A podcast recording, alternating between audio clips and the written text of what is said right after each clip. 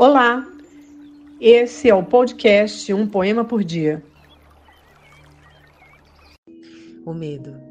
Certa manhã ganhamos de presente um coelhinho das Índias. Chegou em casa numa gaiola. Ao meio-dia, abri a porta da gaiola.